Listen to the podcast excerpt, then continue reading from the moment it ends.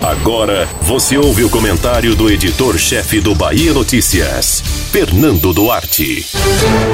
O estupro culposo, veredito utilizado em um caso de ampla repercussão nacional envolvendo uma influenciadora digital e um homem branco rico, é um caso do ativismo de ocasião que vemos no Brasil, infelizmente. Queria eu criar a expectativa de que toda essa mobilização contra a excrescência jurídica perpetrada em Santa Catarina fosse recorrente em casos similares. Não é, nunca foi e não será enquanto fingirmos que está tudo bem. Há algum tempo, esse crime cometido em uma boate da rica Florianópolis tem tido repercussão nas mídias sociais.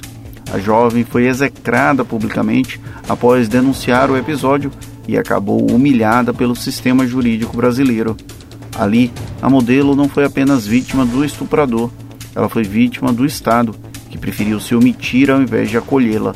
A jovem foi revitimizada para usar um neologismo, e essa indignação, que deveria ser geral, vai ser uma onda curta que não deve mudar o status quo.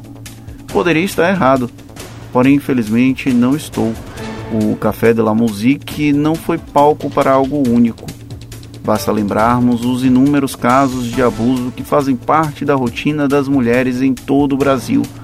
A sociedade patriarcal é um dos grandes impedimentos para mudar essa situação.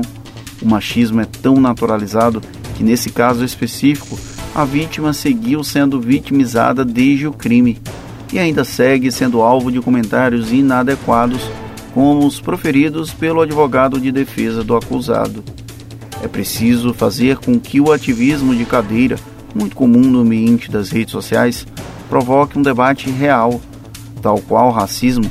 Essa é uma discussão que a sociedade tem colocado para debaixo do tapete e adiado por um tempo muito maior do que a demanda.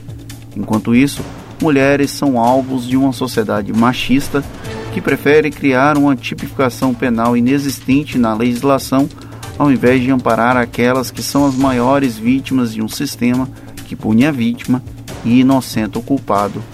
Para além das manifestações públicas de apoio, é preciso que a sociedade brade que é impossível continuar lidando com esse tipo de situação. O silêncio de qualquer autoridade pública sobre o assunto é um sinal de que há anuência ou complacência com esse tipo de crime e o ativismo de ocasião precisa ser acompanhado e combatido por quem tem interesse na transformação da sociedade. Fazer barulho por político de estimação é fácil. Quero ver cobrar que eles atuem para aquilo que eles foram eleitos.